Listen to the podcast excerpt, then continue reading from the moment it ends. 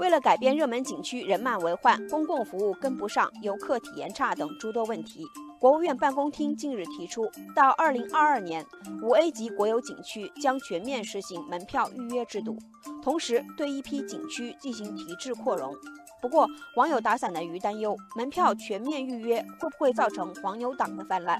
热门景区的门票就更难买了。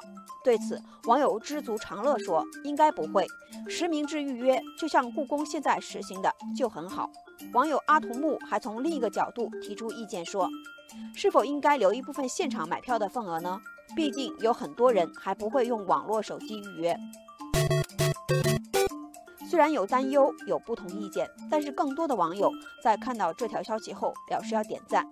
网友苏菲亚说：“假期出游最怕去热门景区，大人看头，小孩看腿，不是在度假，而是在渡劫。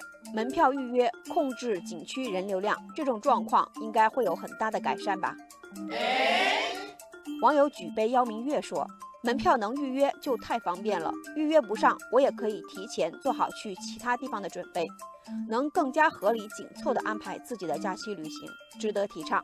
网友龙猫说：“人流量控制了，可以保证景区的公共服务跟得上，游客的旅游体验会更好，这是一举多得的好事情。”此外，为了进一步激发文化和旅游消费潜力，国务院办公厅还将继续推动国有景区门票降价。